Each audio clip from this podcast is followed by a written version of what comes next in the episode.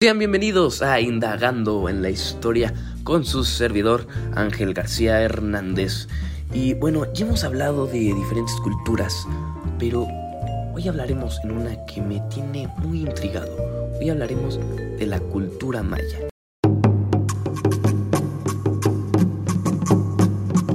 Pero bueno, primero, antes de indagar más, ¿quiénes eran los mayas?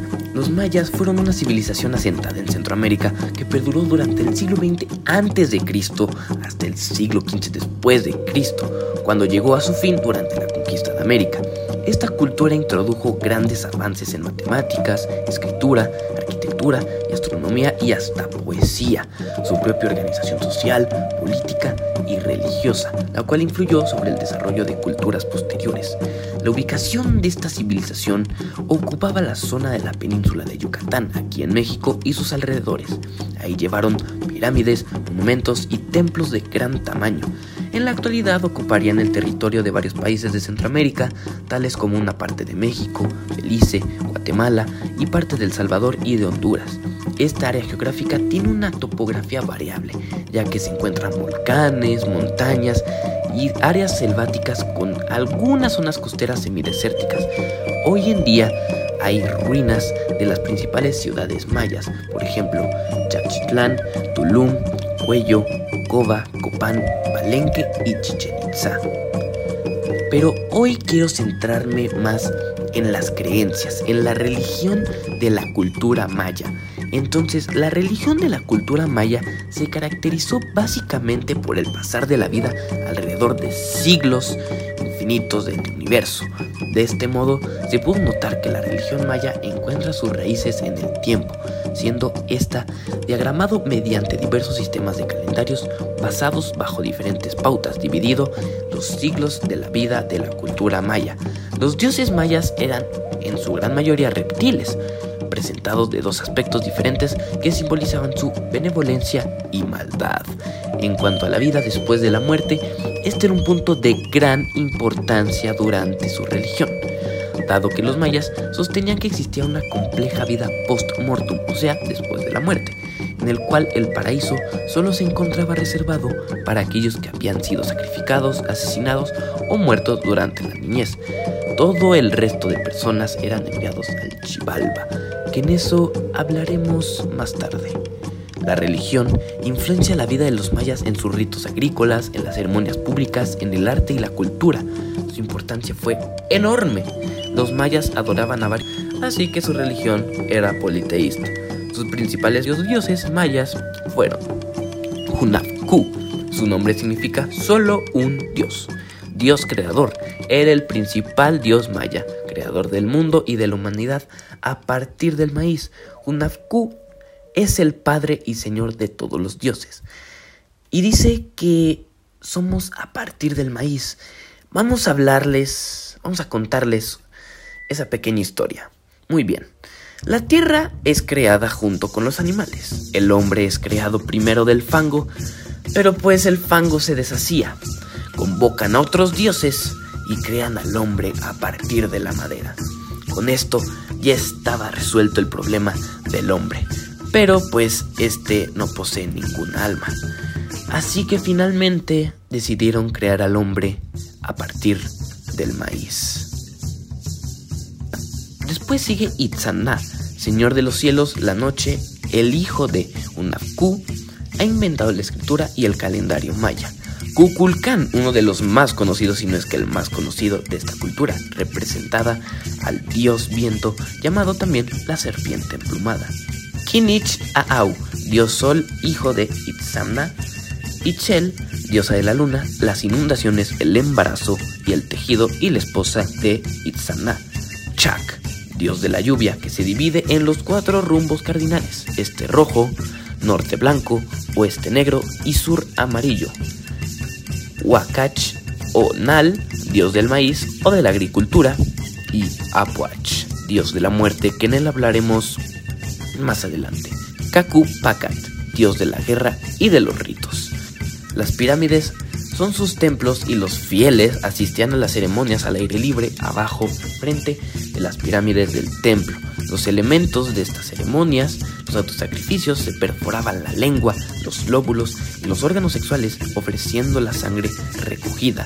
La sangre se quemaba junto con papel, resinas vegetales, hule y los instrumentos mismos del autosacrificio, como las espinas de mantarraya, las cuerdas, etc. Los sacrificios de animales, los sacrificios humanos que en su parte serían prisioneros de guerra, esclavos o personas escogidas por su nacimiento, a quienes se les extirpaba el corazón y decapitaba. Había bailes, cantos, dramatizaciones, rezos, el ayuno y la abstinencia sexual, el uso de hongos alucinógenos, bebidas fermentadas, tabaco, tabaco silvestre, comidas especiales y flores psicotrópicas. Las ofrendas de animales, plantas, flores, estatuas, incienso, ornamentos como plumas, conchas, turquesas, obsidiana, jade, cobre y oro, entre otros. Los mayas tuvieron un calendario para diversos festejos y ceremonias. Ok, ahora, después de que hicimos este breve resumen, les quiero hablar acerca del inframundo de esta cultura, el Chivalba. Así que, producción, por favor, si quiere poner la voz de narrador misterioso. Una gran mayoría de las culturas más importantes del mundo antiguo creían en un mundo tenebroso y sumido en las tinieblas, muy semejante al infierno cristiano, donde los humanos viajaban y se encontraban con extrañas y aterradoras criaturas que los llenaban de horror. Los mayas asentaron en el sureste de México y en una buena parte de América Central no fueron la excepción, ya que ellos llamaban a este infierno el Chivalba. Los mayas creían que la entrada a este pasaje oscuro e infernal se hacía a través de los cientos de cenotes que se hallan en los dispersos por todo el sureste mexicano y que conducen a una laberíntica red de profundidades colosales anejadas en aguas turquesas y que hoy son patrimonio de México.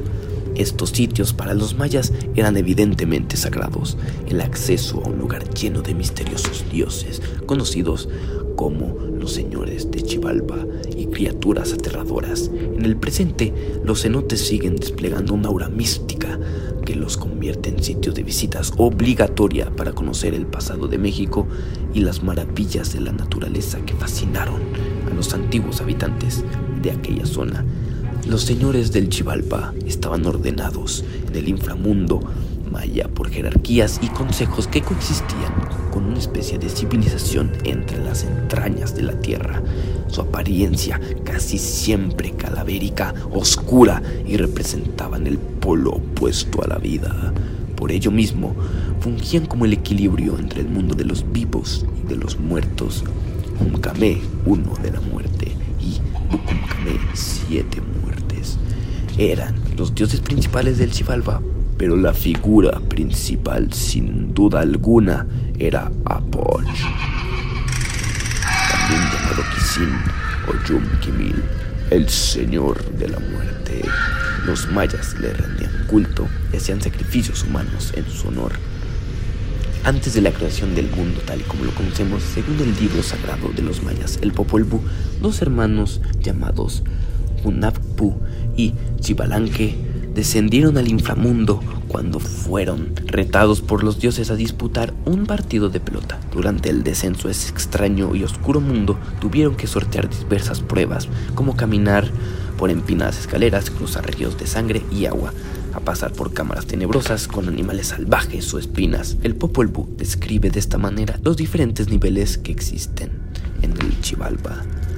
Casa oscura rodeada por completo de tinieblas, casa del frío, donde un viento gélido llenaba cada rincón de su interior, casa de los jaguares, repleta de salvajes jaguares que iban a un extremo a otro, casa de murciélagos, atestaba de murciélagos que llenaban de chillidos la casa, casa de cuchillos en donde no había más que navajas afiladas y peligrosas.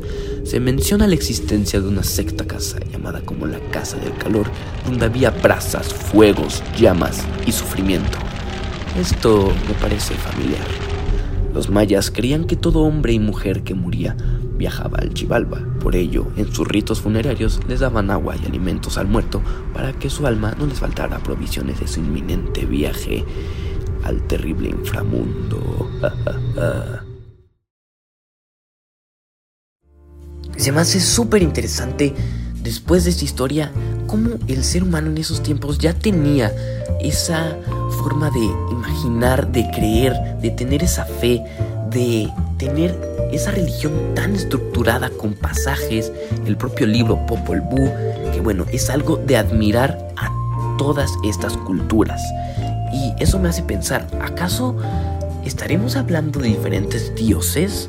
¿O serán los mismos dioses, de diferente manera? Hmm, es una duda interesante. Pero bueno, espero que les haya gustado este pasaje de la cultura maya. Espero que les haya gustado el programa de hoy y nos estaremos viendo en la siguiente semana en Indagando en la Historia. Muchas gracias.